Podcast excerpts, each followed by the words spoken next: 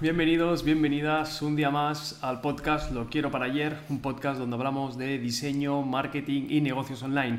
Estoy aquí con Oscar. Muy buenas, Pedro. Y bueno, hoy vamos a hablar sobre cómo vender marketing digital, que es el tema que seleccionasteis en la encuesta. Ya sabéis que al final del podcast hacemos una encuesta con diferentes temas, que a todo esto tenemos preparados, los del siguiente. Tenemos Algunos, alguno, tenemos una lista, tenemos ¿no? una listita. Ya veremos a ver quién, quién sale por ahí. Y bueno, decidnos a todo esto si se escucha bien, si se ve bien, por favor, los que nos Muchas estáis gracias a Dan viendo. López por suscribirte. Muchas gracias por la suscripción. Y bien, si nos decís si se escucha bien, se, está todo correcto, ya que hemos hecho unos pequeños cambios, ya iréis viendo a medida que vayamos haciendo el podcast.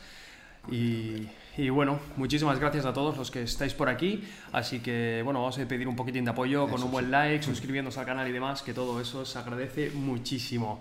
Y bueno, vender marketing. Eso es algo que, Temita...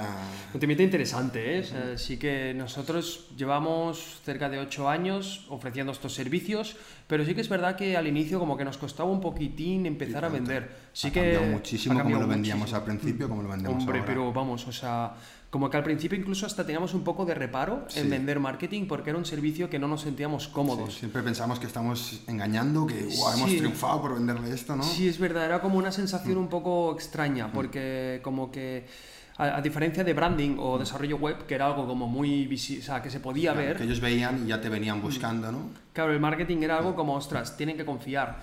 Y, ¿cómo decirlo? Antiguamente o hace tiempo, como que muchas agencias del sector vendían marketing y no tenían resultados. Claro. Entonces nos topábamos con un montón de clientes que habían pasado por una experiencia no positiva y como que nos veían un poco de enemigos.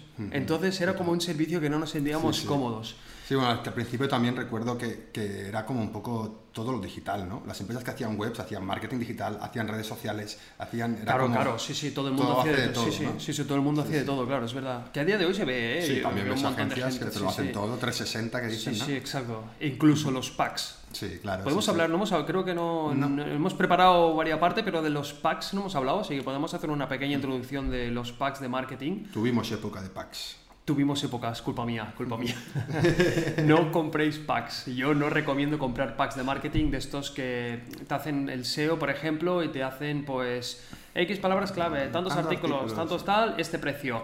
Eh, por norma, la mayoría no funciona Claro. y es algo como muy automatizado. Entonces, cada cliente tiene sus necesidades Total. y los packs no Y funcionan. hay artículos que te van, es absurdo vender así porque hay artículos que van a costar muchísimo más de posicionar que otros. Hay, Sí, sí, claro, o sea, requiere sectores estudio- mucho más sí, sí. complicados. Hay que hacer un estudio de palabras clave, análisis de competencia y Sí, muchísimas cosas que hablaremos en este podcast, obviamente. Entonces, bueno, vamos a saludar a Pilar Rivera, tres, que veo que estáis por aquí también. Muy buenas. Y os animo a los que estéis por aquí que saludéis o que vayáis comentando la jugada o que vayáis haciendo vuestras preguntas, ya sabéis. Sí que tenemos las preguntas que nos habéis hecho en los otros directos, por Instagram y demás, que de hecho hay que agradecer a una persona, creo que era And- Andrea, creo que era. Andrea que ha Ah, hecho And- tres o cuatro. sí, Andrea ha hecho dos. varias. Mira, Andrea Cerdán. Mira, está por aquí. Gracias por el like. De nada, muchísimas gracias Andrea por, por participar, la verdad. O sea, tenemos aquí algunas de tus preguntas, así que las vamos a comentar. Y bueno, empezamos con Empezamos tips de ya, si diseño. queréis, sí. sí, vamos a cambiar, mirar que, mirar que hemos preparado por aquí. ¡Pum! ¡Pomba!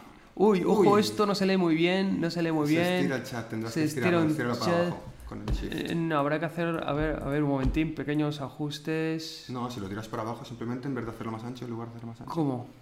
No, o sea, estrecharlo de, al- de- a lo alto. Ajá, No, vale. a lo alto, a- al revés. no, pero me lo hace, me lo hace, me lo hace, ¿No puedes estrecharlo con el shift? lo hace a proporción. No, con el shift, no, no. Sí, pero lo estira. Claro, pues te digo, estirarlo para abajo. ¿Así?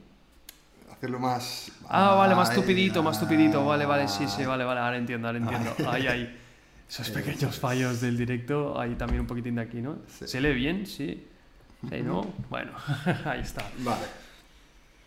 Vale, pues eh, yo voy a hablar un poquito de tips de diseño, de creatividad para, para vender marketing, que siempre es la parte que más cuesta a la gente que se dedica al marketing, ¿no? La parte del diseño, la parte de hacerlo bonito, la parte de tal. ¿Es algo que no importa mucho o creéis Sí, que no importa, mucho? ¿no? es verdad, sí, hay gente Pero- que es como, no, yo vendo marketing, no vendo Claro. diseño, ¿no? Ya, totalmente, sí, sí. Y es Y, está muy atado, porque Claro, todo totalmente. tiene diseño y todo Claro, tiene marketing. Sobre todo lo vemos en las redes sociales, ahora con lo que se llama el, eh, el marketing visual, que es todo esto que vemos en las redes sociales, de los posts que están diseñados evidentemente, que sean textos de marketing, sea lo que quieras, pero hay un diseño previo, y una estructura, hay una creatividad detrás. Sí, sí, incluso, claro, incluso el texto no, no es diseño, pero sí que tiene una parte creativa, o sea, un copy, alguien que redacta el texto de venta, incluso el texto de un email tiene, o sea, tiene marketing, tiene diseño, tiene creatividad. O sea, Total. Entonces, bueno, hablando de esto, de, de, la parte del diseño para vender marketing, sí que hay un estudio de, de la Universidad de Stanford, que Stanford, Stanford. Oh, ¿Es de Stanford o de Oxford?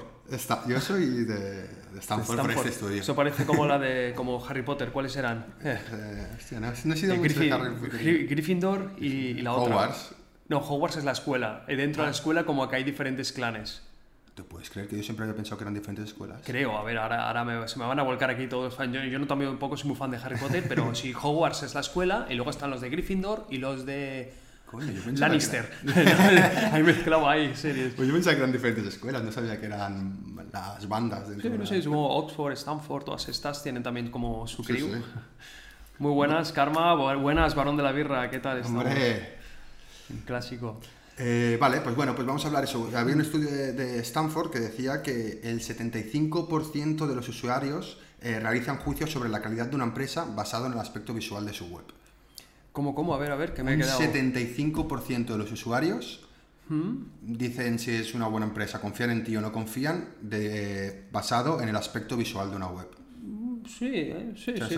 Yo, yo me baso muchísimo. o sea, de hecho, cuando recibimos un cliente nuevo, o sea, una oportunidad de negocio, lo primero es vamos a la web, la vemos y ya, eh, y ya podemos definir mucho el tipo de cliente eh, ya no la magnitud del negocio de la empresa, ¿eh? el tipo de cliente que va a ser solo por cómo tiene la web. Total, hemos estado con pues clientes muy grandes que tenían webs horrorosas y dices, bueno, no le dan mucha importancia a lo digital, no, le no lo va a valorar Habrá que venderle, ya no habrá que venderle, sino que habrá que enseñarle cómo funciona. Entonces, eso ya son otros factores que hablaremos en el podcast, pero es verdad que hay clientes que están obsoletos a nivel digital y entonces, aunque sean muy potencial y tengan mucho nivel económico, hmm. luego veremos la vertiente esta de que hay que enseñarles, hay que instruirles en todo el mundo y cuesta, cuesta. Total. Hmm. Sí. Bueno, pues basándonos en esto, es, evidente que, que, es importante a la hora de vender nuestros servicios, pensar en el diseño y que se nos vea como algo profesional y que se vea bien. Así que vamos a dar unos pequeños tips para aunque no seamos diseñadores, ya lo sé, y aunque no nos interese mucho el diseño, pues poder hacer algo un poquito de cara y ojos para poder venderlo y que se nos vea una imagen más seria y más profesional. Vamos allá. Lo primero de todo, hablamos del de, eh, diseño de marca. Crear un moodboard, tenemos una imagencita de un moodboard para ver un poquito lo que sería una cosa muy simple. No, te lo he pasado las imágenes, ¿lo tienes? ¿Por email? Eh, por email, sí. Hay una mosquita por aquí. De la mosca.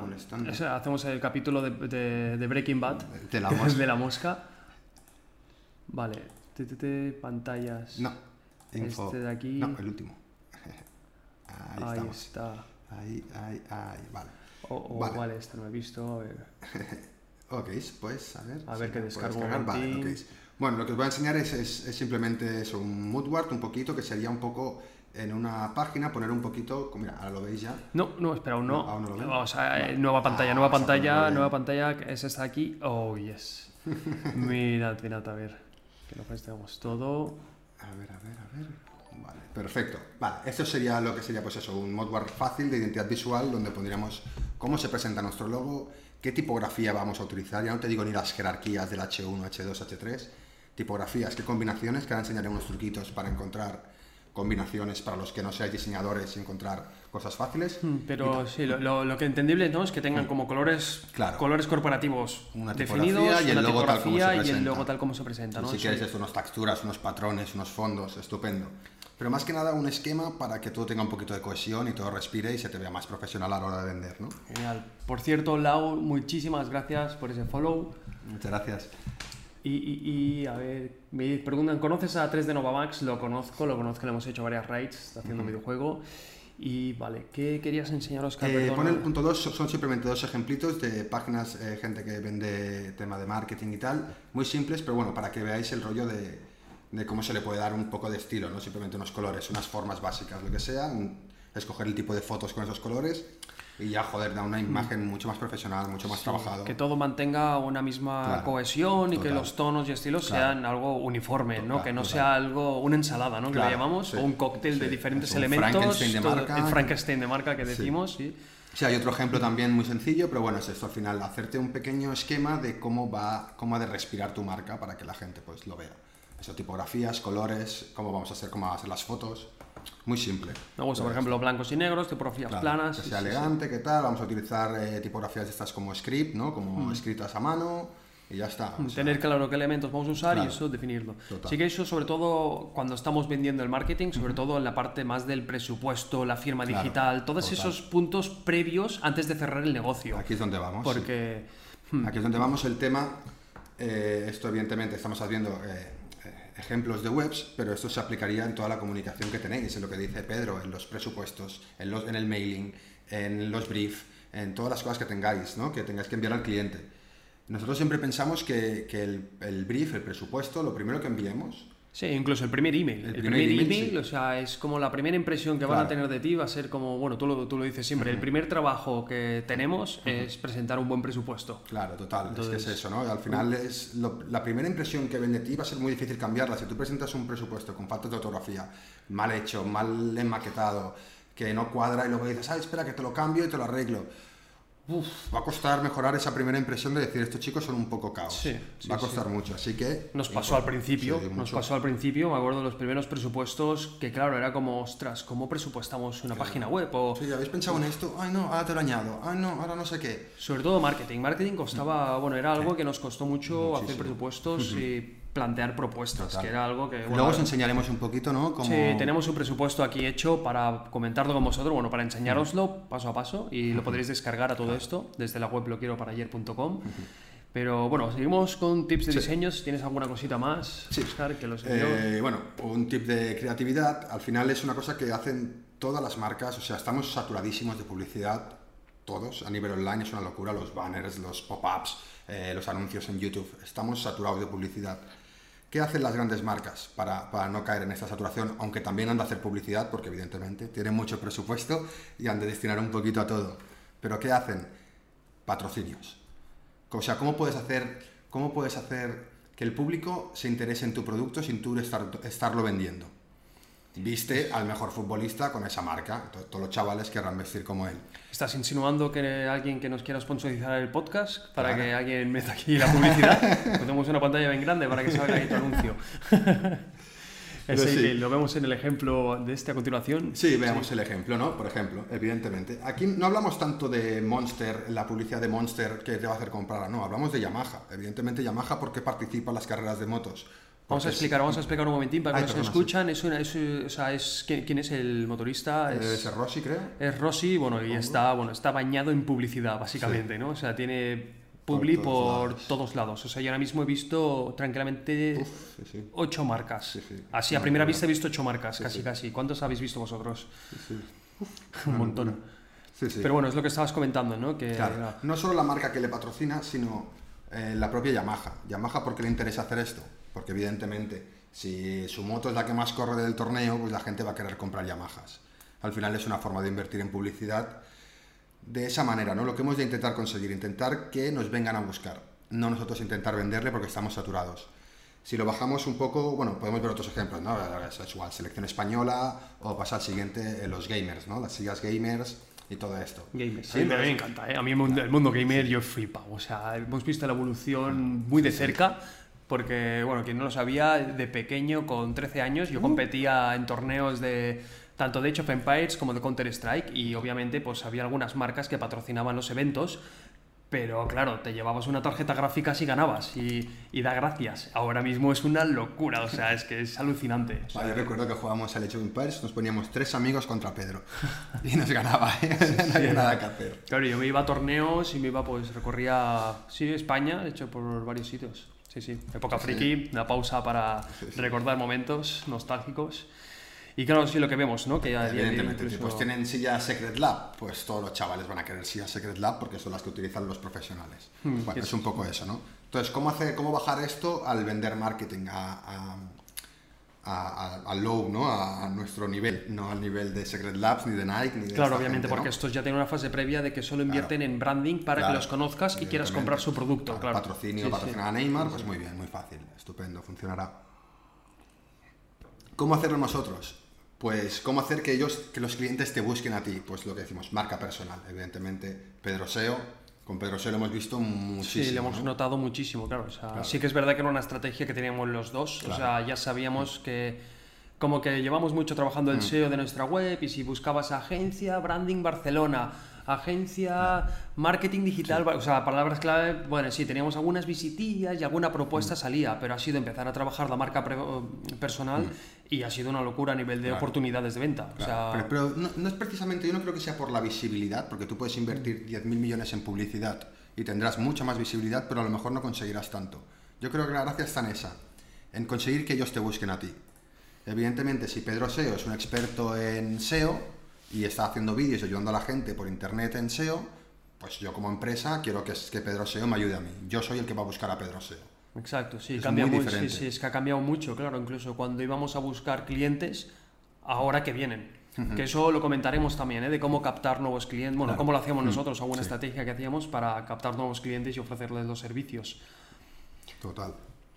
Y bueno, vamos a, ahora voy a dar simplemente, tenemos unos links de diferentes cositas Vamos allí, lo tenemos aquí. Sí, de diferentes elementos que nos pueden ayudar, ya digo, para todos aquellos que no seáis diseñadores y os dé para diseñar, pues hay muchísimas cosas que están hechas y que os pueden ayudar muchísimo. Tanto en el diseño de UX, como podría ser esto, ¿no? Pues cómo crear el, el wireframe, cómo crear tu página web, cómo diseñar tu página web.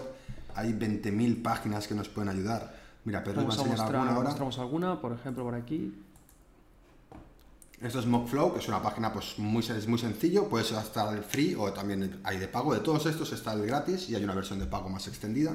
Pero esto simplemente, para los que no seáis diseñadores y no tengáis Adobe XD, no, no toquéis mucho, no estéis familiarizados mucho con Adobe, pues es una manera muy sencilla de crearte tu moodboard, de crearte tu, tu web, cómo ha de respirar un poquito y cómo ha de ser. Y con esto lo hace súper sencillo. para tener como una guía de estilo, más o menos. Sí, es una guía de estilo y un poco la estructura un poquito de la web, ¿no? Sería un poquito las dos cosas mezcladas, que está súper bien. Está súper bien. Hay un montón de páginas para hacer este tipo de cosas, hay un montón de, de cosas que nos pueden ayudar.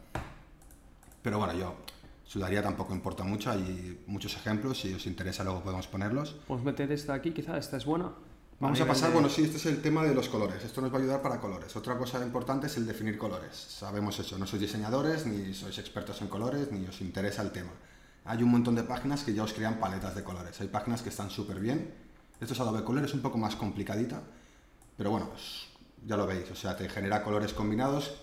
Bueno, aquí lo ves, análogos, monocromáticos, triada dependiendo, te genera paletas de colores que puedas usar. Hay muchas páginas. ¿Cómo ¿eh? se llama esta? Color, eh, color.adobe.com se llamaría, por los que nos estáis escuchando. Creo que la primera, la de colorscondosos.co, esa está muy bien, es muy ah. sencilla y está muy bien para crear paletas de colores y funciona súper bien. Ay, qué chula está, cómo mola.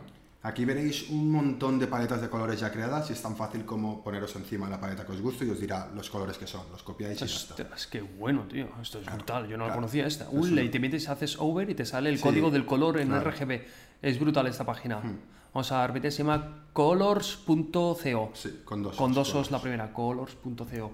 Hay un montón de elementos así, un montón de aplicaciones, de websites de estas que nos ayudan a diseñar sin ser expertos en diseño. Podemos sacar trabajos mucho más profesionales Claro, es lo que decíamos, ¿no? De tener una cohesión de imagen, porque si metemos colores diferentes en el presupuesto, luego en la firma tenemos otros, en la web tenemos otros, dicen, uy, esto gente que juega, ¿no? eso, combinas un rojo muy llampante con un azul también muy llampante, y dices, ya esta web al final se ve muy barata, ¿no? Pues al final aquí podemos ver tipos de colores que nos gusten y que van a funcionar. A ver, Andrea, respondemos una preguntita, hacemos una mini pausa, que Andrea pregunta, ¿qué pensáis sobre todo en Instagram la rotura de patrón? Por ejemplo, cambiar los días de publicación o el orden de contenido tips, contenido viral, experiencias personales. Vale, bueno, sí que se va un poco de la temática de cómo vender marketing, pero, pero lo veo bien. O sea, al fin y al cabo, yo la rotura de patrón me gusta. Eh, hay dos vertientes. Yo creo que Instagram está también para eso, un poquito. Para poder ofrecer también un poco de sí, personal. Sí, yo creo que en Instagram hay que ser un poco más eh, improvisado, mm. depende del contenido que ofrezcas.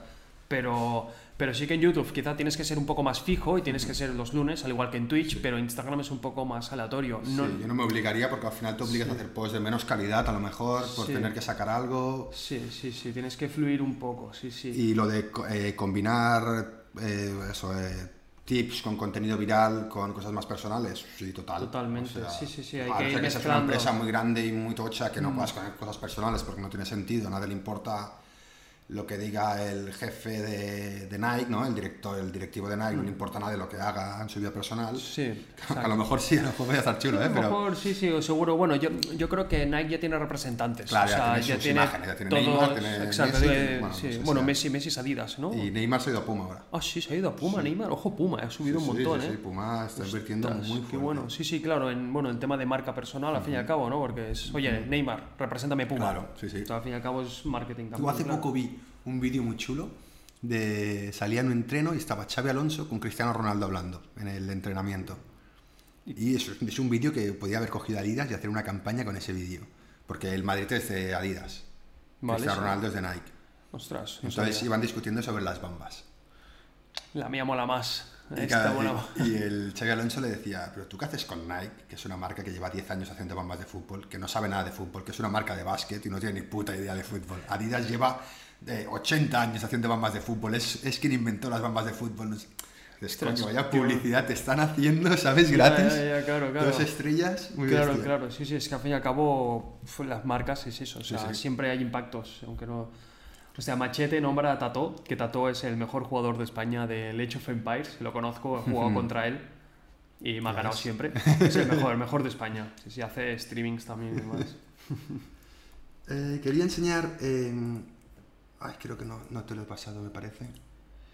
No te lo he pasado, pero uno que está muy bien para el tema de las tipografías. Se llama eh, fontpair.co.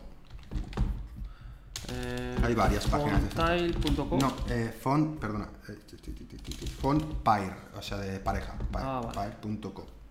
Ahí está, Fontpe, vale. Ah, veo que está con Google, con Google Fonts también. Hmm. Sí, veo. es de Google Fonts y aquí simplemente lo que vais a poder ver es un montonazo de fuentes combinadas. Ujú. Vais a ver, os dice de qué, qué tipografía es el header y qué tipografía es el cuerpo de texto. Y vais a ver pues un montonazo de tipografías cómo combinan para usarlas para, vues- para lo que vosotros queráis. Genial, está muy bien, está muy bien. Sí que es importante ¿eh? tener la tipografía bien Claro, definida es una cosa y que siempre da usar la misma. O sí. sea, bueno, a ver, al menos la gente que es de diseño, incluso aunque no seas de diseño, lo ves. O sea, el diseño lo ves y te lo transmite. Entonces, de verdad, Total. ser muy cuidadosos con esto porque va a cambiar mucho la percepción de un cliente Total. si usáis un buen diseño, así no lo usáis. Si pones eh, TYP, tip.io, aquí lo vemos directamente con ejemplos en webs, lo que hacen es simplemente coger eh, webs que estén bien diseñadas a nivel tipográfico y ponerte qué tipografías utilizan. Ah, qué bueno, Entonces, qué claro, chulo, esto tío. está súper bien para coger ideas. Dices, hostia, me gusta este estilo, voy a coger este tipo de tipografías, ya está. Fácil. Ay, qué chulo. Claro. Y lo bueno también es que, bueno, son Google Fonts, entonces son Claro, aplicables si te- a si te las metes encima, páginas. me parece, si entras, a- no, Ah, vale, aquí. Y aquí me parece que te dice qué tipografía se utiliza. Sí, Mira, te lo da, te lo da, ah, te, da, te lo da en en- código, te lo da en CSS, brutal, dice brutal, todos los brutal. tamaños, todo está súper bien. Brutal, súper útil brutal. para- O sea, es copiar el CSS y meterlo Y en tu está. web y ya tienes el los estilos hechos y Claro. con gracia. Entonces la gracia es esto, pues gente que no seáis diseñadores, que os dediquéis al marketing, hay un montón de elementos, un montón de, de web apps que os pueden ayudar a hacer cosas mucho más profesionales y mucho mejor diseñadas y dar una mejor impresión. Y sería un poquito, ya también quería hablar un poquito del tema de los gráficos. También, bueno, esto es otro, Hacemos otro, hay, sí. Hay varias páginas también para tema de... Iconos y demás. Sí, iconos, eh, gráficos, para poder generar gráficos automatizados, incluso en HTML, donde tú puedas Ah, qué bueno. tocar y para meter en presentaciones y tal. Canva, este es bueno. Este, este Este está bien, sí, este está o sea, Canva sí. yo creo que es brutal, Sí. tiene, tiene de todo. ¿eh? O sea, este realmente tiene hasta para generar logos Sí, sí, baratillos, tiene para Instagram y demás. Pero hay muchos, hay muchas páginas de estas que nos van a permitir eso, pues generar, eh, hay muy simples, por ejemplo, la de Charge Holy esta, o sea, es más fea, es muy simple, pero simplemente para generar, eh, ves, si le das a generar, me parece, ok, se lo genera en HTML Uh, qué bueno, qué entonces- bueno. Para los que Claro. escucháis se llama charts.howly.com. Un poco complicado de, Hmm. Sí. de pronunciar, la verdad, y es como un subdominio, algo extraño. Pero, pero muy bueno, o sea, lo que te, te, este- bueno, te generan gráficos, em, ¿cómo se llama? Interactivos. Hmm. para meterlos en la web y demás. Brutal, brutal, muy chulo, muy chulo. Bueno, pues eso sería un poquito los tips para ayudar a los marketers a darle un poquito de diseño a su vida. genial, genial, Oscar. Me ha gustado, me ha gustado. Por cierto, padre, muchísimas gracias por el follow. Y es, una pregunta, no sé si pregunta, para poder elegir la calidad de Twitch habría que reiniciar la transmisión. Teniendo 20 viewers probablemente aparecerá... Así es que no sé quién ha dicho, perdona Carlos. Hay forma de habilitar otra calidad de vídeo adicional a 720. El problema es que emitimos a 1080 porque luego esto lo subimos a YouTube y la calidad se nota bastante. Entonces, lo sentimos. Yo creo que automáticamente Twitch te baja la calidad, al igual que YouTube. Sí, no lo sé en Twitch, no, me lo sé, Yo creo que sí. Y pasamos a los tips del marketing, tips ¿no? del marketing, así que vamos... Vamos a ello. Vamos allá.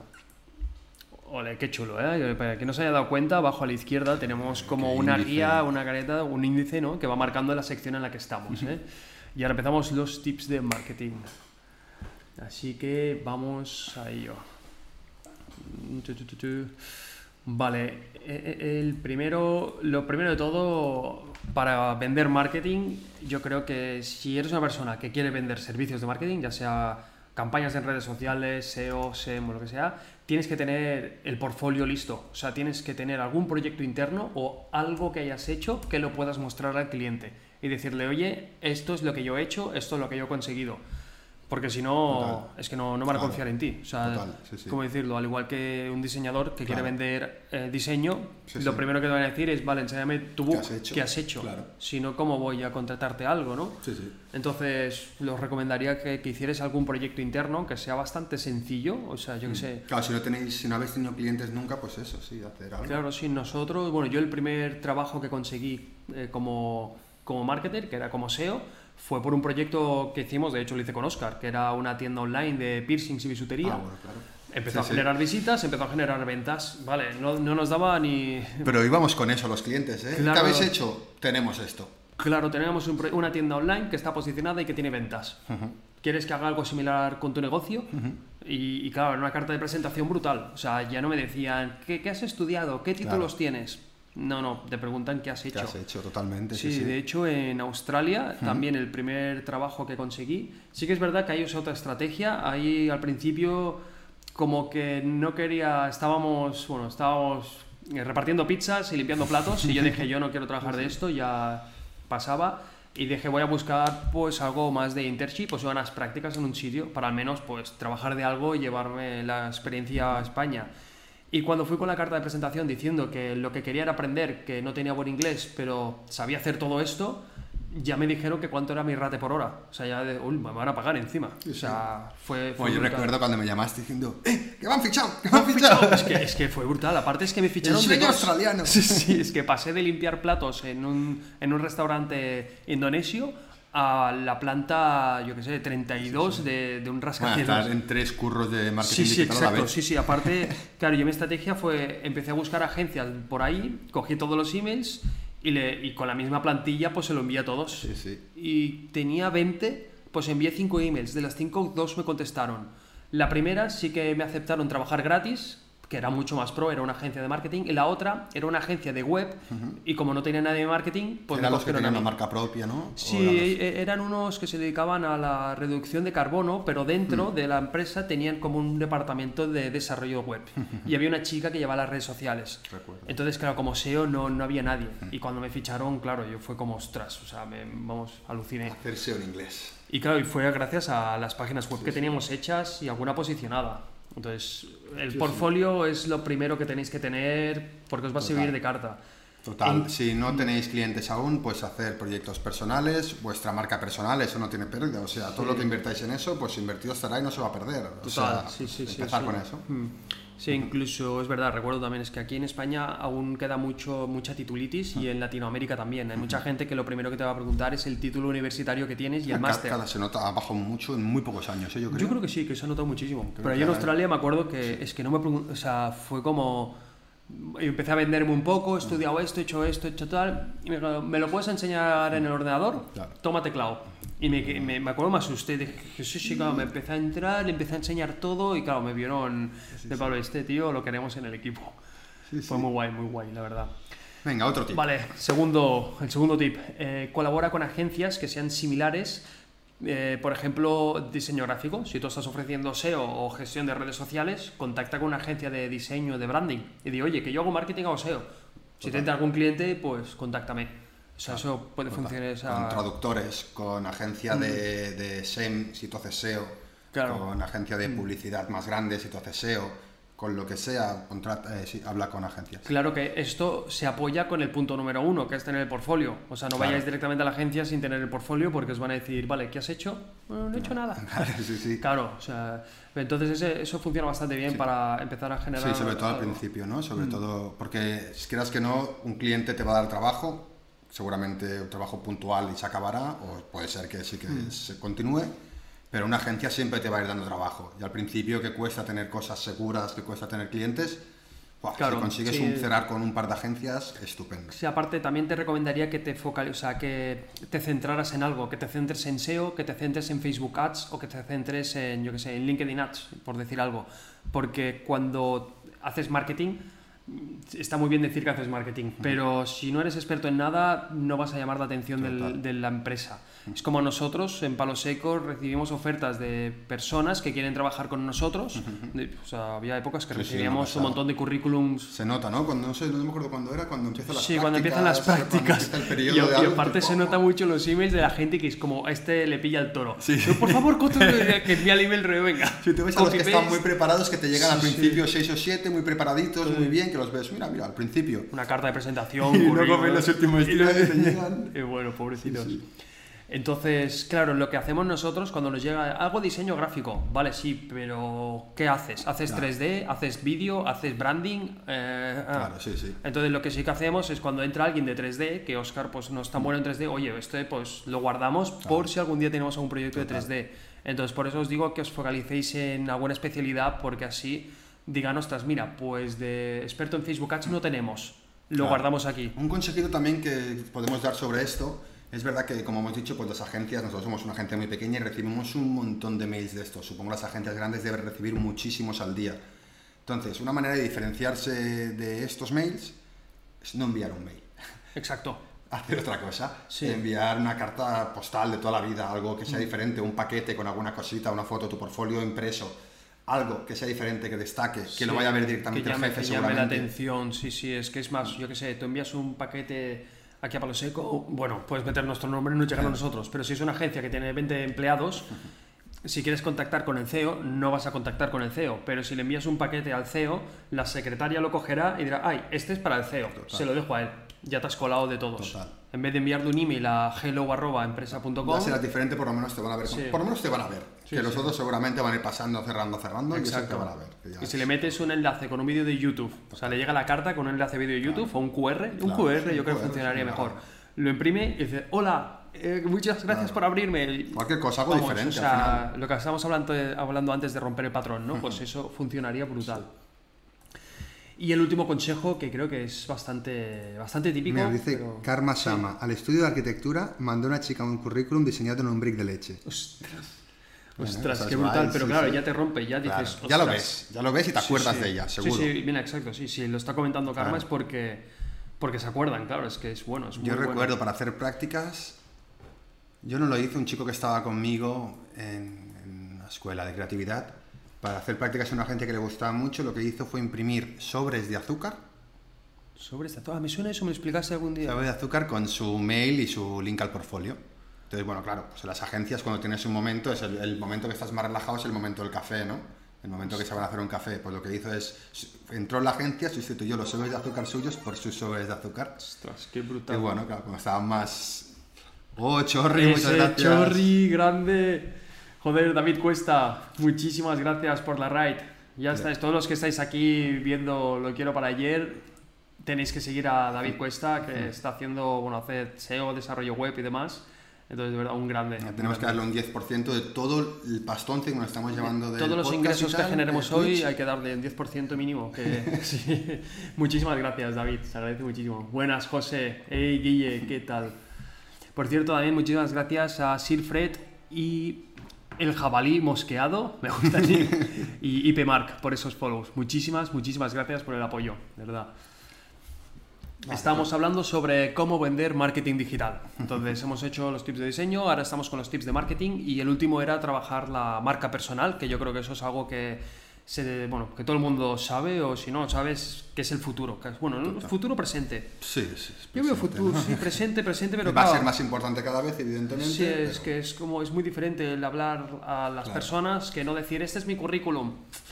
Eh, cambia el rol de tú ir a buscar a que te busquen a ti y te encuentren. Entonces No la entrevista ver, es, que totalmente dar diferente. cuenta, es bestial, Sí, sí. es alucinante sí. cuando tú has de convencer a un cliente de algo que cuando viene totalmente convencido y, y casi te, te idolatra un poco. Y es, Claro, es sí, no sí, ya te conoces, que ya es que no te tienes ni que presentar casi. No tiene nada de que hecho, ver. ahora en el presupuesto, cuando mostremos los presupuestos que hacemos aquí en Palo Seco, veréis como cuando nos piden presupuesto ya no nos presentamos. Claro. Pero si buscamos algún otro tipo de cliente, ya hacemos una presentación de entrada. Por cierto, Code, WordPress, Joaquín, Rulo, muchísimas gracias Muchas por gracias seguir. Se agradece muchísimo. Eso es chorris. Eh, a ver qué pregunta Andrea Cerdán. Para las tarifas, ¿en qué podemos basarnos? ¿En el tipo de servicio, el tiempo que nos va a llevar dependiendo del cliente, algún estándar estipulado? Yo creo que ahora hablaremos de esto, ahora Sí, vamos, ¿no? Porque ya hemos hecho los tips de marketing, precio. tips de diseño y entonces vamos a... Esta sección es especial, normalmente Sí. no la hacemos, vamos a mostrar un presupuesto, ¿no? De cómo vendemos marketing. Sección especial. Sección especial, hay que meter aquí algo- algún ruidito o algo. Vale, sí que vamos a cambiar esta de aquí, que se va a ver mejor, o quizá full, no, esta, esta, aquí se va a ver genial, aquí se va a ver genial, genial, genial. Y lo tenemos, lo tenemos por aquí, Vale, sí. Ahora nos enseñará Pedro una propuesta de, de, bueno, de presentación, de cómo presentamos eh, una propuesta de marketing. Hmm, En este caso creo que, bueno, es un estándar, entonces no hay un cliente detrás porque no podemos presentar algo que es confidencial, protección de datos, pero sí que estos presupuestos los vais a poder descargar desde loquieroparayer.com, entonces que sepáis que de ahí lo podéis descargar. Muchísimas gracias Robert y Lefper por el, Lef Peter por el follow.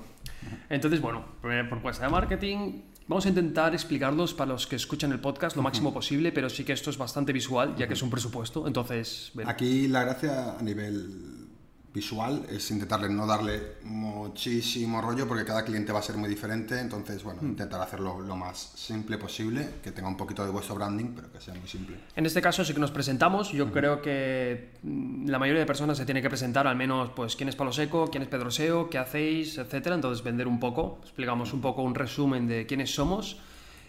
Luego explicamos quién hay detrás, quién es el equipo. Entonces, bueno, pues nos presentamos Oscar y Pedro, un poco los puntos que tenemos y demás. Antiguamente yo recuerdo que esto lo teníamos súper largo, pero al final Sí, dijimos... sí, sí, sí, sí. Antes teníamos un brochure, se llama, Sí. un brochure, ¿no? Ahora lo incluimos dentro de la propuesta. Y aquí empezamos un poquitín ya a definir los puntos que vamos a hablar con el cliente. Sí que es verdad, algo súper, súper, pero vamos, es que esto es mega importante, quizás lo más importante del proyecto, es que antes de hacer este presupuesto o cualquier presupuesto, tenemos que hacer un brief, que no lo hemos comentado. Entonces, Brief sí que está para descargar ya, me parece, pero creo que hay un brief creativo, no un brief de marketing. Sí, puede ser que haya un brief creativo o un brief de marketing. Vamos a enseñar uno que utilizamos así bastante más estándar, quizá, que, que lo que hacemos con el brief, básicamente, para quien no sepa lo que es, son diferentes preguntas para valorar el proyecto y el cliente. Entonces vamos a tener una idea del calibre del proyecto. Eso es un poco lo que nos preguntaba Sandra Cerdán.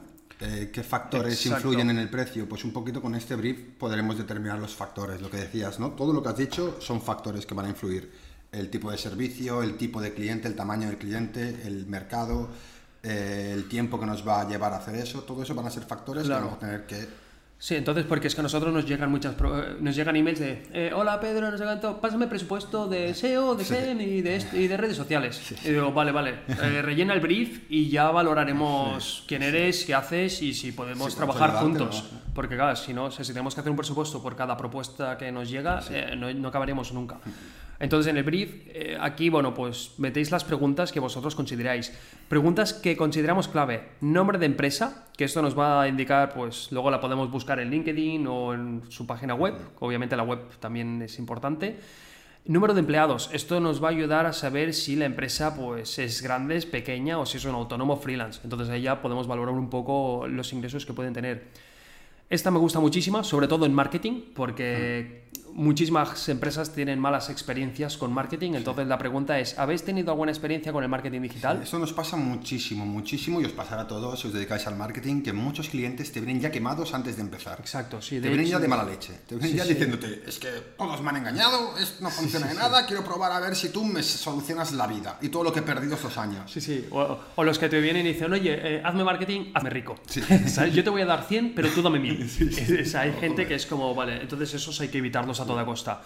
Esta pregunta es clave, porque aquí muchos te dicen, estaba con una agencia, no me gustó nada, no sé qué, no sé cuánto, son... Y dices, vale, mm, ya vamos con pies de plomo y por norma... He pasado por cinco agencias, todas me han engañado, todas me han tratado mal, Uf, Entonces fueron. O sea, si hay gente, pues bueno, ahí te explicarán un poco su situación. Eh, cuántas visitas tiene su página web, aquí vamos a detectar pues, el calibre del proyecto. O sea, no es lo mismo hacer marketing a una web que recibe 50.000 visitas al mes que a una que recibe menos de 500. Si recibe 50.000 visitas, nuestro precio va a ser más elevado porque el impacto visual va a ser mayor. Entonces, si por alguna razón fracasa ese proyecto, eh, te vas a sentir más perjudicado. Entonces, no es lo mismo hacer una campaña para Coca-Cola que para el kiosco de la esquina. O sea, los aunque el proyecto sea exactamente el mismo, el precio va a ser diferente. Eh, Creativos 2025 dice, el precio depende de tu cliente, si apuntas a clientes de clase media o clase alta. Totalmente. Yo diría que no. Es más, creo que muchas veces pasa al contrario. Incluso tú cuando quieres, cuando trabajas con clientes muy grandes, clientes muy potentes, suelen apretarte más. Total, sí, sí. ¿Por qué? Porque te van a dar visibilidad, porque quieres tener un book con ellos y ellos lo saben, entonces, porque tienen muchos diseñadores eh, para elegir o muchos marketers para elegir, hmm. todo el mundo quiere trabajar con ellos, entonces no siempre el cliente más grande es el que mejor paga. No, no, de hecho en nuestra experiencia creo que los clientes hmm. más grandes con los que hemos trabajado, bueno, ojo, tenemos uno que sí, sí, hay de todo, hay de todo. Pero no, yo no diría que los que venden más o los que son de clase más alta pagan más, no siempre, no siempre. Hmm. Bueno, a ver, alguna pregunta clave también eh, eh, eh, está aquí. ¿Cuánto habéis invertido o cuánto invertís actualmente en marketing digital? Hmm. Esta es buenísima y de hecho la he cambiado hoy porque antes preguntaba ¿cuánto queréis invertir en marketing digital? Y había una opción que ponía no lo sé. y todo el mundo y mucha gente ponía pues no lo sé. Pero entonces aquí era como, ostras, vale, si no lo sabes, te tengo que formar. Ya me daba mucho de sí. La gente que metía entre 1000 y 2000 es la gente que entra en nuestro target. Si me dices que vas a invertir menos de 500, te tengo que decir que no te sale a cuenta invertir en marketing digital, al menos con nosotros. entonces hay otras propuestas como una asesoría para aprender y hacerlo tú mismo. Exacto, hay otras propuestas, horas de formación, asesorías, ya, ya lo intentamos mover por ahí, pero pero eso, para o sea, esta pregunta es que es clave, porque aquí sabemos si vamos a trabajar directamente o no. Entonces, eh, briefings que nos llegan con menos de 500 euros al mes, le ofrecemos otros servicios, entre 1000 y 2000 ya intentamos hacer el presupuesto que vamos a enseñar a continuación. Y bueno, luego el público objetivo, este también es importantísima, preguntarle cuál es el objetivo principal de hacer marketing. ¿Quieren conseguir más leads? ¿Quieren conseguir más ventas? Eh, lo que sea. Por normas van a decir, quiero, quiero vender más Vale, o sea, está bien vender más, pero entonces hay que planear una estrategia. Pero bueno, por norma esa va a ser. Resúmenos tu situación actual, esta podríamos quitarla, pero yo la considero mm. interesante para que nos digan, pues oye... No es para ver su situación actual, sino un poco su punto de vista. Exacto. Es un cliente victimista, desde todo me sale mal porque todos me atacan, o oye, no lo he hecho bien, o oye, lo estoy haciendo bien pero estoy fallando. Sí, o es alguien que mi competencia, mi competencia, se fija mucho en la competencia y es, oye, olvídate de la competencia, vamos a jugar a lo nuestro. es un poco a nivel psicológico para determinar un poquito cómo es el cliente. Sí, entonces, bueno, importantísimo el brief. Una vez hecho el brief, ya tenemos idea de cómo hacer un presupuesto. Entonces volvemos al presupuesto. Situación actual. Aquí le explicamos un poco pues, lo que él ha dicho en el brief. Pues bueno, es un cliente que acaba de migrar una página web eh, y ha perdido el posicionamiento en el que estaba. Es alguien que ha cambiado de empresa o que es una empresa nueva, bueno, y el punto débil. Luego pasaríamos a definir los objetivos a corto plazo y a largo plazo. Aquí en el brief ya nos lo ha puesto. Entonces, a corto plazo le metemos los que ellos hayan puesto. Y si vemos que algún objetivo que nos ha pedido, pues es como, oye, yo qué sé, quiero aumentar la facturación un 100%, mm. sería, se lo ponemos a largo plazo, rollo, oye, que sepas que el objetivo que nos has puesto es a largo plazo, no es a corto. Mm. Entonces, aquí definimos los objetivos, Luego aquí explicamos el target objetivo. Le vamos a explicar un poco pues, los diferentes targets posibles que encontramos dentro de su proyecto. Sí que es verdad que el cliente nos lo va a decir siempre. Sí, porque a lo mejor el cliente no, no, no lo ha pensado mucho o, o, bueno, tiene esa visión de marketing a lo mejor y no se da cuenta de que tiene otros públicos, otros targets que no está atacando. Exacto, sí. Ahí, está, ahí, está, ahí entra nuestro trabajo. Es decir, oye, tú dices que tu público objetivo es este, pero creemos que por aquí también puede haber. Entonces aquí siempre definimos dos buyer persons o dos personas que pueden comprar su servicio o su producto. Entonces, bueno, en este caso es algo totalmente inventado. O sea, Ángel le explicamos que tiene 26 años, pero bueno, ya definimos a la persona. Claro, intentamos ponerle un poquito de que es una persona inventada, pero un poquito de cara y ojos para que te lo creas, lo entiendas y puedas decir, vale, sí, este es el típico de, ese es el tipo de cliente que tengo, el tipo de target. Un poquito imaginarse un poquito su vida, un poquito. Sí, lo, que vamos a hacerle entender al cliente con esta propuesta o este presupuesto es que nos lo hemos estudiado ya, que estamos, o sea, tenemos un pie dentro. No es un típico presupuesto con un Excel, toma presupuesto. Ya nos lo estamos camelando poco a poco. Entonces aquí le pregunto, bueno, la siguiente pestaña es, pues, ¿cómo encontrarán al negocio? Pues les ponemos, pues buscando en Google, en TikTok, en redes sociales, blog, foro, le ponemos diferentes canales por donde le van a encontrar. ¿Por qué nos van a elegir? Esto es algo que tiene que decir el cliente en parte, porque hay muchas veces que es como, vale, ¿por qué te van a comprar a ti? Claro, tú no sabes eso, si, si, si, es más barato que los otros, porque no estás metido en todos los sectores del mundo. Tú no sabes si la localización es perfecta para eso, porque no tienes ni idea.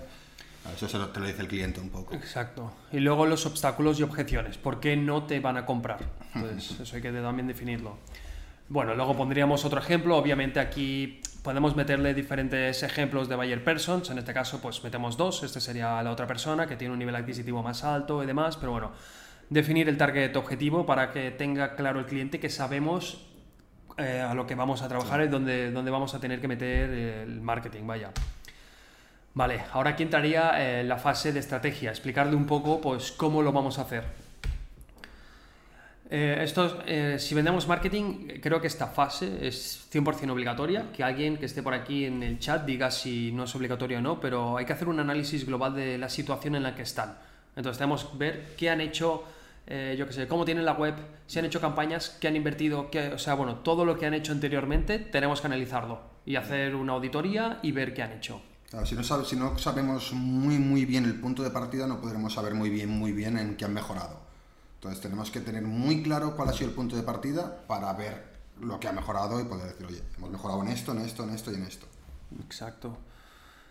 Y bueno, después del análisis global ya decimos pues el Search Engine Marketing, vamos a hacer SEM, entonces bueno, por, vamos, a, vamos a promocionarnos dentro de Google, LinkedIn, YouTube, Instagram, bueno, ¿cuál es la opción más correcta? Hay mil plataformas donde promocionarnos, vamos a averiguar cuál es la que vamos a hacer marketing y luego explicarle pues un poco el SEO que el SEO yo creo que la mayoría de personas tiene que tener, porque Google es el buscador más usado del mundo, entonces es otra cosa. Claro, digamos que aquí estaría el SEM, que es el de pago, y el SEO. Estamos eh, ofreciéndole dos servicios. En esta propuesta, ¿eh? obviamente cada propuesta varía un poco. Sí que es importante remarcar el material que vamos a necesitar. En este caso, pues hablamos de... El material depende de la estrategia, las piezas que hayamos dicho antes. Exacto, sí, sí, sí. Entonces aquí, pues, para hacer el SEM vamos a necesitar, o para hacer el SEO vamos a necesitar un Keyword Research, analizar a la competencia y crear contenido. Esos serían los tres puntos o el material que vamos a necesitar. Si hiciéramos publicidad de vídeo, pues material, pues un vídeo promocional donde hablemos de esto, esto y lo otro. Luego vamos a decir los canales por los que vamos a trabajar. En este caso explicamos pues Google Ads, explicamos por qué Google Ads y el material que vamos a necesitar. Eso depende del sector, depende del tipo de cliente, pues vamos a elegir un tipo de canales o otro donde va a estar el público objetivo que hemos determinado antes. A todo esto, si os fijáis, los que estáis viendo el directo, aún no hemos hablado nada de precios, ¿eh? O sea, por ahora estamos como calentando el terreno. Digamos que estos presupuestos, la gracia también es venderlos, no, no entregarlo al cliente, que eso era uno de los errores que cometíamos nosotros. Hacíamos este mega propuesta y lo que hacíamos era enviárselo al cliente. Ahora concertamos una cita nos conocemos y ya pues vamos hablando un poquitín sobre toda la estrategia y demás. Entonces ahí entra una fase de ventas importante para cerrar el deal o el, proyecto. Se nota mucho, o sea, cuando estás delante del cliente, aunque sea online, aunque sea, o sea, estás físico, pues mucho mejor, pero tú notas mucho ya a mitad delante de la reunión cómo está yendo, las caras que te pone. Claro, te va haciendo preguntas y ya resuelves todas las dudas, entonces ya te lo vas caminando un poquitín. Una de las preguntas que os van a hacer sí o sí es cuánto invertir en Google Ads. O sea, ya no en Google Ads, sino en cualquier plataforma. Ahora, ahora más adelante lo comentamos. Pero en Google Ads nosotros lo que hacemos es hacer una consulta de su negocio y poner un pantallazo con el CPC. Entonces decimos, pues bueno, en este caso hemos hecho un alquiler estudio fotográfico en Barcelona. El CPC, para quien no sepa qué es el CPC, vamos a explicarlo rápido, es el coste por clic. Digamos que tú cuando te promocionas dentro de Google, para aparecer arriba puedes pagar. Entonces, cuando alguien clica en tu anuncio, vas a pagar, pues en este caso, un euro. Es bastante elevado, ¿eh? Un euro. Pero bueno, si consigues una venta de mil euros por un euro, ya te sale la cuenta. Entonces aquí vemos que si invertimos 800 euros, si el CPC es de un euro, vamos a tener 800 clics, o sea, 800 visitas interesadas en tu producto o servicio. Le decimos un poquitín lo que tiene que invertir. Luego le explicamos también el canal Google, SEO Explicamos pues que vamos a hacer inbound marketing, vamos a crear artículos para posicionarlos dentro de Google y demás. Explicamos un poco la frecuencia. Esto es importante también, definir la cantidad de artículos que vamos a crear al mes, porque si no, pues os van a decir, vale, cuántos artículos, cómo crees el contenido y demás. Esto definir también el tema, quién proporciona la información, quién proporciona el contenido, si lo hacemos nosotros o lo hacen ellos, dependiendo del presupuesto que haya. Y las imágenes también, que suele pasar mucho esto con los mm, clientes. Es verdad, sí, las imágenes, eh, sí, sí. ¿Quién va a proporcionar las imágenes? ¿Si las hacemos nosotros o las traéis vosotros? Exacto, eso también se va a pagar, claro. O sea, si nosotros escribimos el contenido, cobramos. Si metemos las imágenes, cobramos. Normalmente ellos, depende del proyecto, meten las imágenes, claro. Luego, bueno, en este caso hemos puesto LinkedIn, que vamos a usar vídeos promocionales y display. También hemos metido YouTube con material de promoción, unos vídeos. Y luego Facebook e Instagram. Material de promoción, pues vídeos, banners y marketing de influencer. Obviamente esta propuesta de marketing mm, es inventada, entonces hemos hecho 20.000 canales, normalmente no proponemos tantos canales a caso de que no haya una inversión muy alta. Lo bueno de esto es que, claro, que se ve muy claro, entonces tú puedes decir, oye, me interesa, pero a lo mejor Facebook e Instagram lo dejamos para más tarde, o esto de momento no lo veo porque de hacer un vídeo y aún no estoy preparado para hacer un vídeo. Exacto, pues sí, nosotros sí que es verdad que nos gusta mostrar como todo, todo el abanico de posibilidades que tiene. Es decir, oye, que sepas que si hacemos un vídeo nos podemos meter aquí, aquí y aquí. Entonces, siempre nos gusta al menos meterle toda la carta y luego el cliente que vaya cortando. Aquí, ¿cuánto invertir en todo? Porque claro, o sea, hay muchos canales. Entonces, bueno, aquí se lo desglosamos un poco. Pues vamos a invertir 800 euros en Google Ads, 200 en LinkedIn, 500 en YouTube, 500 en Facebook, 500 en Instagram.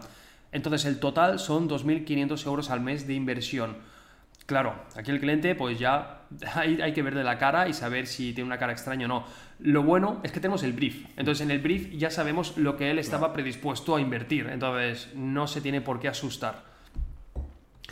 Y vale, luego hay que decirle también que obviamente toda esta inversión, todo el tema de marketing tiene una parte de análisis y de optimización. Entonces no se acaba todo el primer mes. Vamos a hacer una continuación de todo el proyecto y de toda la campaña. Entonces aquí le explicamos un poquitín pues, el análisis y la optimización del SEO y del SEM, diciéndole que el SEO pues, es a largo plazo y que el SEM, que nunca es perfecto, que siempre se puede ir optimizando. Y vale, por último, este sí que es súper importante y cuesta muchísimo no pillarse los dedos en esta parte. O sea, aquí hay que decirle al cliente qué vamos a conseguir. Porque vale, es muy bonito todo lo que me propones de decir, vale, voy a invertir 2.500 al mes, pero ¿qué vamos a conseguir? Esto es bastante complicado porque es, aquí es, bueno, es totalmente aleatorio. O sea, nadie puede predecir exactamente el impacto de una campaña de publicidad. Evidentemente, tú con la experiencia, si tienes experiencia en el sector, si estás tratando con un sector nuevo es mucho más difícil, pero tienes experiencia en el sector, has trabajado, más o menos puedes estimar si no ha cambiado mucho la cosa. Exacto, sí. Pero sí, siempre te vas a pillar un poco los dedos. Por hmm. eso la frase esta que hay al final. Exacto, sí, por eso la típica cláusula asterisco, llámalo como quieras. Estos datos son totalmente estimados, nadie puede predecir estos resultados pero nosotros creemos que con esa inversión vamos a llegar a unas 10.000 visitas al mes y 300 personas que van a estar interesadas o que te van a comprar directamente. O sea, no hablamos de conversiones. Podríamos habernos mojado con conversiones poniendo 50 conversiones. Claro, eso también depende mucho de eso, del producto que tengas. nosotros lo que aseguramos es que va a ir gente interesada. Luego ya, pues depende del precio que tú tengas, depende tal, pues venderás o no. Claro. Por eso los leads, que los leads son oportunidades de negocio. Hmm. ¿No? O sea, no son ventas en sí, son gente interesada en comprarte. Luego tú has de cerrarlo, pero... Hmm. A todo esto voy a aprovechar y voy a decir a los que estáis por aquí por el chat que disparéis preguntas, ¿eh? que veo que está bastante poco activo el chat, no sé si estamos hablando demasiado, os interesa el tema, no, preguntas, que nos gusta siempre comentar. Entonces, bueno, cuando hablamos de lo que conseguiremos, es verdad, aún no hemos dicho lo que vamos a cobrar, ¿eh? No, o sea, que- por hemos ahora dicho lo que se va a invertir. vamos a dicho lo que Eso- vamos a invertir y lo que se va a conseguir. Eso habéis de dejarlo muy claro. Cuando vais por ese chart, dejar muy claro que eso no es el precio final. Eso es lo que el cliente va a invertir. De ahí nosotros no vamos a tocar nada. Eso es lo que nosotros proponemos que invierta. Exacto, sí, sí, o sea, de esos 2.500 euros, todo eso es inversión que ellos van a hacer, no, no nos llevamos nada aún. Eh, eh, em, yo estaba atento al 100% porque me está pareciendo súper interesante. Muchísimas gracias, Karma, así me gusta, así me gusta, tomando nota. Luego lo bueno es que se puede ver en diferido, o sea, genial. Vale, importante también, cuando hacemos marketing, seguro que os piden eh, unos KPI. KPI quiere decir Key Performance em, Indicator, Indication. Ahora me, ahora me lo No lo sé, invento con mi inglés. Bueno, lo que es, es un KPI al fin y al cabo es decir, oye, ¿qué, qué hemos conseguido? Entonces, esto lo hacemos mediante un report. Un report, digamos, que es una manera de mostrar los datos conseguidos. Pues oye, este mes hemos tenido mil visitas, em, 50 emails que se han registrado y 10 ventas. hemos recuperado no sé cuánto. Eh, me lo invento todo, números al azar, pero bueno, digamos que lo- el report es donde están los resultados, donde hay el retorno de inversión, que esa es la gracia de invertir en marketing, que podemos medir los datos. Total. Vale, ahora sí que viene el precio. Ahí está, el presupuesto. ¿Cuánto, cuánto nos llevamos? ¿Cuánto, o sea, por todo esto que os hemos propuesto, cuánto dinero nos tenemos que llevar? Entonces, aquí lo desglosamos en tres partes. El análisis global, que es esto hay que hacerlo sí o sí, porque vamos a ver tu situación. O sea, tenemos que hacer ese análisis siempre, porque si no, eh, ¿cómo no va a salir bien. El resto de pasos no. Es como, son como los cimientos de la casa, ¿no? Sí, no o sea, con un sí, tejado si no hay ex- cimientos. Total. O sea, es como que tú, tú haces una campaña de marketing y luego te das cuenta de que la web, la pasarela de pago no funciona. Eh, ah, vale, has perdido todo el dinero. Entonces, en el análisis tenemos que detectar todos los fallos que tienen en la página web y entonces quizá ahí hay algún tiempo en que se demora la campaña, porque claro, hacemos el análisis y decir, oye, mira, vamos a meter un botón de WhatsApp abajo a la derecha para que os contacten más rápido. Vamos a meter un botón Call to Action en la home porque no hay. Eh, la pasarela de pago la vamos a modificar para que conviertan más. Pequeños cambios que van a hacer que conviertan más. Entonces nos vamos a garantizar también nuestro trabajo, que luego cuando hagamos la campaña tengamos ese retorno. Entonces, súper importante. Sí que es verdad que cuando hacemos el análisis global detectamos estos fallos.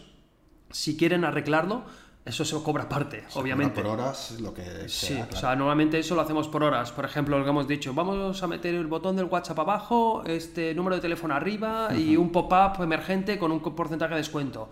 Lo valoramos con horas, se lo hacemos y luego ya empezamos toda la campaña. Total, si esto que vas a hacer previamente por lo que dice. Por, al final, eh, si tú tienes, eh, tienes una tienda muy bonita, pues cuando entren van a comprar. Si tú tienes una tienda muy bien situada pero es muy fea, es cuando entren no comprará nadie, ¿no? Totalmente. Bueno, sí, es como si tenemos una tienda con las luces apagadas. Claro.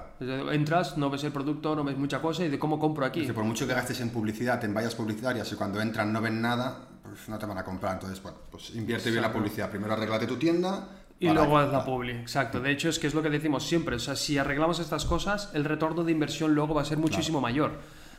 Entonces, bueno, la primera parte sería el análisis global y luego separamos el SEO del SEM.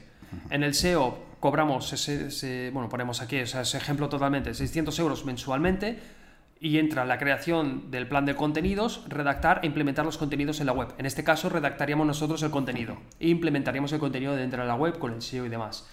Tres pregunta por qué es tan caro. Es, es un ejemplo, y es un ejemplo, Es un hemos ejemplo, puesto, pues ya lo que ha dicho Pedro, normalmente no ponemos tantas, tantos canales, aquí había muchos canales, y sabíamos que el cliente eh, invertía eso hasta ahora. Exacto, como hemos hecho un brief, ahí en el brief hemos preguntado al cliente, oye, ¿cuánto vas a invertir en marketing? Pues voy a invertir 3.000 euros, ¿vale? Pues te hago un presupuesto con los- lo que quieres invertir. Claro.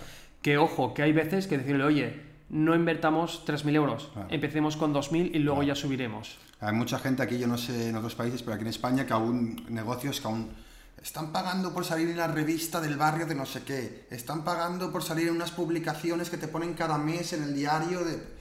Y dices, hostia, estás pagando un pastoncio por saber unas cosas que te dan un poco retorno y aparte no medible, que es horroroso. Quítate esos 500, 600 euros que estás pagando mensualmente en eso y pongámoslo en otro, ¿no? ¿Cuántos nos han venido? No, es que estoy en un directorio que no... Es ¿Quién lo ha verdad. sí, visto? sí. ¿Qué Y directorio es encima les envían un, un report automático que, que es, que es como, tío, esto o sea, es- o sea, bueno, sí, claro, ganan mucho dinero. Que eso es lo que hablamos al principio de los packs de marketing, que yo los evitaría a toda costa, vaya. Entonces, bueno, algo que sí que hacemos en el SEM, en este caso, que decimos desarrollo de las campañas, plataforma, bueno, las plataformas que no he nombrado, el optimización, la optimización mensual. Entonces, hacemos un pago inicial de 1.250 euros porque el primer mes vamos a tener que desarrollar todas las campañas, vamos a tener mucho trabajo, entonces por eso hay un pago inicial. Y luego vamos a cobrar una mensualidad de 625.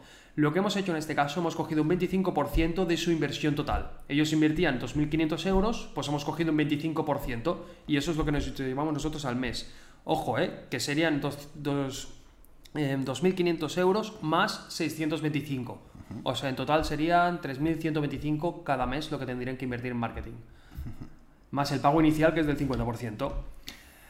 Eh, bueno, finalizamos el presupuesto con las condiciones y cláusulas. Esto también es súper, pero súper importante porque como no metáis esto, vamos, o sea, os pueden pillar los dedos muchísimo. Y si os fijáis, uno de los puntos, o sea, vamos a hablarlo un poco... Esto sí que lo hemos ido cambiando muchísimo, casi en cada trabajo nuevo que hacemos cuando surge un problema, sobre todo, Sí, sobre todo el contrato. O sea, si os fijáis, una de las condiciones es que una vez aprobado el presupuesto, se redactará un breve contrato con los servicios y cláusulas más detalladas. Ahí entra un montón de temas más a nivel, o sea, supongo Legales, fiscal. sí, fiscales. Podríamos hacer algún algún, ¿cómo se dice? algún podcast hablando de contratos, pero ya se extendería bastante. Y es algo que no nos gusta mucho, que el gestor pues, nos, nos ayuda bastante. Pero bueno, hablamos un poco, vamos a hablar un poco de las condiciones para los que nos escuchan. Remarcamos que los precios están sin IVA, que el análisis global es necesario en todos los casos, que las campañas están planteadas para un mínimo de seis meses, súper importante, porque si hacéis una campaña de dos meses, muy posiblemente os estampéis, sobre todo en SEO. Entonces, cerrar proyectos de seis meses o un año. Luego que las campañas están en un idioma, que las campañas servirán para un solo sitio web, porque es verdad que hay veces que te llegan y te dicen, bueno, es que yo tengo otra web, también promocionamela. Y digo, no, no, no, esto es solo para una web. Y luego, obviamente, pues que si no pagan, pues que tú no vas a trabajar para ellos. Y una última llamada a la acción diciendo que si empezamos y demás. Bueno, está chulo, ¿eh? Son las 8 ya, Pedro, ¿eh? Son las 8. Hoy nos estamos estirando y no hemos hecho preguntas. Hemos estirado un montón y faltan las preguntas. bueno, bueno, bueno, vamos a ir rápido, ¿eh? Andrea dice que se tiene que ir, sí, sí, sí, me tengo que ir también. Tres, También. No nos abandonéis, hombre. vamos rápido, vamos. Vamos a ir rápido, sí, sí, sí. Pasamos a las preguntas. Vamos a las preguntas. Pues preguntas. Ahí estamos. Pasamos de fase. ¿Cómo hacer entender a un cliente que necesita marketing digital? Está buena. ¿Quién ha preguntado esta? Ay, sí, no lo he dicho. Hey, José R. Bernabeu, muy buena. Es verdad que preguntó buena. José, que de hecho creo que estás en el anterior podcast. ¿Cómo hacerlo entender? Yo creo que es más el hecho de casi de educarles y de enseñarles, que te vean como un profesor, más como un vendedor. Porque si te ven como un vendedor van a tener rebote, pero si te ven como un profesor que van a aprender de todo el proceso, estarán más dispuestos a contratar el servicio. Y al final, si lo ven, o sea, quiero decir, si tú se lo plasmas de alguna manera gráfica, que ellos lo vean, ¿no? Lo que dices, pues enseñando resultados de campañas, están muy bien.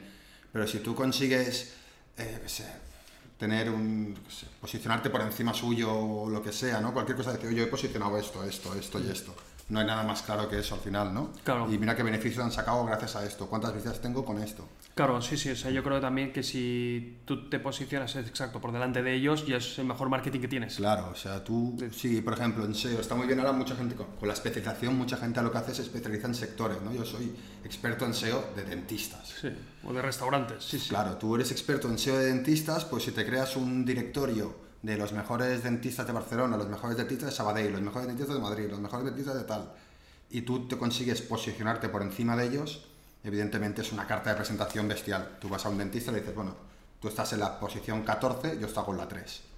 Evidentemente puedo ayudarte, puedo hacer que subas. Que quizás es un blog, ¿eh? o sea, cuando nos referimos es que tú tengas un blog de, de yo qué sé, de odontología y estés por encima. Entonces, de, oye, ¿quieres aparecer por aquí? O sea, nos pregunta Karma, ¿pensáis que es una buena idea lanzar tu agencia de marketing digital enfocada a un nicho para hacerte un hueco en el mercado? Total. Sí, justo lo que estamos hablando. Sí, es que ahora lo hemos planteado y a mí comunicación no es mala idea. Totalmente. Sí, sí. Tendréis que ir con cuidado también por eso el tema de, de, la información confidencial y tal, que en teoría tú no puedes trabajar con como con dos personas, dos empresas que se hagan la competencia directa, porque podrías utilizar la información que tienes de una para beneficiar a la otra. Pero bueno, al final mm. esto si no hay contratos de confidencialidad por medio y tal, no, no hay problema. Pregunta Varón de la Birra, ¿habéis tenido alguna vez que abaratar costes? Pues sí, muchas veces hemos tenido que ajustar presupuestos, pero sí que como detalle es mejor que te vean como caro que te vean como barato. Lo que nunca hacemos, que sí que hacemos al principio y nunca hacemos ahora, es abaratar porque sí. es muy caro, vale 600, ah, pues te lo bajo a 400. Ya. No, eso nunca. Lo que hacemos es quitar cosas. Es decir, bueno, pues podemos no hacer esto, o podemos dedicarle menos rato a esto, o podemos hacerlo Sí. de esta manera. O sea, al fin y al cabo, como que trabajamos mucho por horas. O sea, es como decir, si vamos a dedicar 10 horas a tu proyecto, en este caso de marketing, que es como más difícil de vender quizá, es decir, bueno, en vez de trabajar 10 horas, pues vamos a trabajar 8. Total. No pasa nada, abaratamos el coste. Lo que los resultados, pues quizá los ves en 8 meses en vez de 6. Y ya está. Entonces, es mejor que te vean de caro que de Para barato. todos hacer entender que, que tú no le estás poniendo ese precio porque sí, es lo que te cuesta hacerlo. Y entonces, pues bueno, es mi precio. Si no te gusta, pues hay gente más barata, evidentemente. Pues con otro, yo es mi precio, no es que esté, te esté timando. Sí, al igual que cuando tengo. vas a comprar el pan no le dices si te lo pueden dejar Claro. más barato, pues en Es esto igual. hacerlo. Tienes que darte, tienes que darte valor. Sí, sí.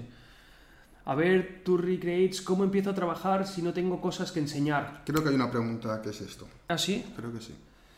¿Cómo vendes SEO para...? Ah, no. Yo, bueno, la comentamos ahora, Sí, Turri. si Si, no no sale, sale, la algo parecido, sí. lo comentamos. Vale, Chus22 pregunta, ¿cómo vendes SEO para pequeños autónomos o freelance? El brief, el brief es la clave Hmm. en esto. O sea, sí que es verdad que según la inversión que ellos tengan, pues no directamente no trabajamos con ellos porque no les va a salir a cuenta. O sea, no van a tener un retorno de inversión. Lo que puedes hacer es eso, ¿no? Un SEO más estratégico, tú proponerle la estrategia, cuál es la estrategia, ellos lo redactan todo, ellos suben las fotos, incluso si llevan WordPress, ellos lo suben. Tú Exacto. solamente haces el análisis para sí, tú plantear solo le dices, crea contenido de esto, esto, esto y esto. Tú te dedicas de crear el content y de, crear, y de subir el artículo. Como mucho, si quieres un poquito más, pues pásame los textos Sí. y te los perfilo a nivel SEO. Sí, hacemos una asesoría al mes o algo así que, bueno, pues intentar ajustar la estrategia. Eso sería para trabajar con autónomos. Eh, ¿Cómo destacar en un mundo tan competitivo como el del marketing? Tony BM, 69. Eh, Entonces, a ver, aquí... ¿Cómo eh, destacar? Bueno, lo que Marca personal, yo te diría, marca personal es lo que te va a hacer diferencial de todos y como, pues eso, ser diferencial al fin y al cabo. Sí, Para sí, que te sí. escojan tienes que ser un poco diferente, ofrecerles algo que no que ellos no puedan conseguir. Sí, es verdad que es un mundo muy saturado el del marketing, está saturadísimo, pues eso, lo que decíamos, envía, si los mails están muy saturados, pues envía correo ordinario, busca cosas diferentes para llegar. Busca ese punto creativo, lo que dice Karma, eh, focalízate en, En en restaurantes. solo. De hecho, hay un SEO muy famoso que, que se dedica so- SEO, solo SEO en autoescuelas. Hostias. Es el mejor Joder, haciendo SEO en autoescuelas. Joder. El mejor. Bueno, claro, es que está. Claro, entonces la gente lo, lo quiere a él. Es una putada eso, ¿no? Porque al final estás compitiendo contra ti mismo. Sí, pero claro, yo si posiciono una autoescuela en Sevilla, Vale, ya. luego te la Vale. posiciono en Sí, un barrio sí. de Sevilla Sí, o en... Claro, vale. Claro, sí que es verdad que tienes que hacerlo por distritos Claro, que si no te vas canibalizando a tu mismo trabajo, Claro, ¿no? te van a ver los clientes de antes a decirte, oye, cabrón. Sí, ¿qué sí, pasa?". claro. Sí, sí, total. Sí, sí, sí. Es un buen negocio, ¿eh? Vas, va rolando. Sí, sí, el tema de autoescuela, sí. Si fuera restaurantes, pizzería. No, es que pizzería tengo. Claro. Eh, restaurante vegano, a ver, te cojo. sí, o restaurante chino, pues te cojo. Vamos con la siguiente. Eh, eh, ¿Cómo mostrar tus conocimientos si no tienes todavía clientes? Mira, Esa es la esta es la pregunta. o sea, sí. ¿cómo empiezo a trabajar si no tengo... Marca personal. Hmm, sí, aún así, o sea, Proyectos. Carlos Whip, eh, por cierto, lo ha dicho que está suscrito y está súper bien. Está por aquí. Trabaja gratis, dice Advance. Pues bueno, obviamente al principio, si no tienes nada, hemos hecho, sí, tienes, que, sí. tienes que empezar en prácticas o tener algún proyecto interno que te avale. Intenta Porque- venderlo, si no lo vendes, pues bueno, te servirá de book y ya está. Exacto, sí, yo te recomendaría que empezases con algún proyecto tuyo y que tenga visitas y que Mm. tenga movimiento, porque si no, es que claro, o sea, ¿cómo vas a contratar a alguien que no tiene nada? O sea, no tiene experiencias o bueno, tiene el título, claro, eso- pero eso te avala al menos, tienes que tener un aval, en este caso un proyecto interno. Total. Mm. Sí, sí. Vamos con las dos últimas. ¿Qué tiene que tener nuestra página web si ofrecemos servicios de marketing digital? Andrea Cerdán. Ah, Andrea está por aquí, se acaba de ir, pero bueno, Andrea, vamos a contestarle, que ha colaborado muchísimo con las preguntas. Y lo que te recomendaría si vendes marketing es que de entrada tengo, o sea, bueno, no, tres cosas. ¿Quién eres? ¿Qué has conseguido? Y cómo contacto contigo. O sea, si me dices quién eres, ya te voy a conocer, ¿vale? Está muy bien. ¿Qué has conseguido? Total. Perfecto, contacto. Yo creo que con eso no hace falta mucho más en una web. Entonces, eh, es que casi con una homepage ya lo tienes. O sea, hay una homepage, una folleto tuya al lado con un texto descriptivo de quién eres, qué has conseguido y luego un botón de contáctame. Obviamente, si tienes ejemplos, así como decíamos, un book de marketing un Sí, poquito y tal, que puedes tener. mostrar ejemplos, pues muchísimo. tienes que mejor. contrastar. O sea, no vale decir, hola, soy Pedro, facturaba un millón, contrátame. vale, ¿dónde lo has ganado? Explícame un poco todo lo que has hecho. Mira, ¿no? Padre Putativo le dice a tu Recreates que se posicione el mismo. Sí, trabaja en tu marca personal es lo, ma- lo Exacto, mejor que puedes eso hacer. es lo mejor, trabajar, sí, para ti mismo, trabajo- sí, sí. Claro, todo el trabajo que hagas en un proyecto está muy bien, pero cuando acabes el proyecto se va a perder. En tu marca personal, pues te va a acompañar toda la vida y trabajo genial. Y última pregunta de Andrea también, de verdad, muchísimas gracias. Ha hecho preguntas súper buenas, por eso las hemos cogido todas. Eh, ¿Cómo tener el primer contacto con un posible cliente? ¿Qué tenemos que decirle en el email? Bueno, en el email no tiene por qué ser un email, puede ser una llamada, puede ser una carta... Sí, yo creo que es más eso, ¿no? No tienes que hacer un email si está tan saturado el tema del email. Ser creativo en el email es muy difícil y, a- y no te asegura resultados. Claro, puedes enviarle una story, o sea, una story, puedes enviarle un vídeo por Instagram. Claro. Un vídeo en vertical, hola, he visto tu agencia, me gusta mucho lo que hacéis, quiero ayudaros. Claro, Eh, soy experta en posicionar webs en Google. Total. Eh, ¿Quieres saber más sobre mí? Em, Contéstame, ya está. Y ya le rompes el patrón y dirás, ostras, ¿quién es esta Andrea que ha total. contactado? Sí, sí. Es el primer contacto. Sí que para conseguir clientes de marketing, algo que os recomendamos que podéis hacer es ir a Google Maps, buscar dentistas y los que tengan menor posición en, dentro de Google Maps o no tengan página web, ofrecerles vuestros servicios. Vais a romper, o sea, les vais a romper. Vais a decir, ostras, vale, ¿cómo sabe este tío que no tengo web o que no estoy posicionado? Total. Entonces, yo creo que eso funciona bastante bien. A todo esto hemos visto que el on air está ¿Se ha apagado. apagado? Ah, oh, se ha apagado, quizás he sido yo. Ah, quizá ha sido porque a las 8 se apaga. Oh, quizá a las 8 se apaga. Sí, hoy nos hemos alargado bastante, entonces bien. Espero que nos apoyéis con un buen follow, un like, suscribiéndoos. Si tenéis Amazon Prime podéis Aquí- aquí no hacerlo hay like, gratis. ¿no? ¿Hay like aquí? Hay like, no, en Twitch no, pero si nos vende en YouTube, en Spotify o en cualquier Vale, otra vale, red. hostia, no lo sabía. Vale, vale. No, no, sí, de verdad. O sea, muchísimas gracias por haber estado por aquí. Espero que os haya gustado. A todo esto, presupuestos y más recursos van a estar colgados en loquieroparayer.com. Y bueno, espero que os haya gustado y la semana que viene vamos a venir a por más. Temita, ¿qué tema para la semana que El viene? tema, proponer temas los que estáis aquí en el chat. ¿De qué os gustaría que hablásemos? Hoy hemos hablado de cómo vender, de cómo vender marketing. Podemos hacer un poco algo parecido, pero sobre cómo vender una página web o cómo vender diseño gráfico, que creo que está bastante chulo. Voy a meter siguiente tema del podcast. Cómo vender web, cómo vender webs. Y a ver qué nos comentan. Quiero decir este propio Twitch porque acabo de buscar y nada claro. ¿Qué Mm. publicarse aquí? No entiendo. Tampoco. Bueno, vamos a meter algún temita más, a ver qué más, qué más temas. Si no, si no os tenéis ahora pensados, podemos hacerlo por, por Insta, quizá, ¿no? Podemos hacerlo por Insta, podemos hacer por Insta, o si Pues no, a ver. mañana, yo mañana voy a hacer un directo en Twitch, entonces mañana con los que estemos vamos a comentar el tema del siguiente podcast, Genial. porque se nos ha hecho un poco tarde, siempre hacemos una hora, una hora y cuarto, entonces agradecemoslo. Sí que lo que sí que vamos a hacer es una raid, ¿no? Una raid sí, por claro. alguien, a ver quién, quién hay por ahí, si hay alguien... Mira, está Aguirlazo, que es alguien que está, creo que está haciendo un videojuego, que es bastante chulo, entonces sí. Vamos a iniciar la raid a Aguirlazo. Y bueno, de nuevo, muchísimas gracias a todos los que estáis por aquí, de verdad. Lo agradezco muchísimo. Así que bueno, vamos a ir a la raid y nos vemos el jueves que viene a las 7. Muchas Un fuerte gracias abrazo.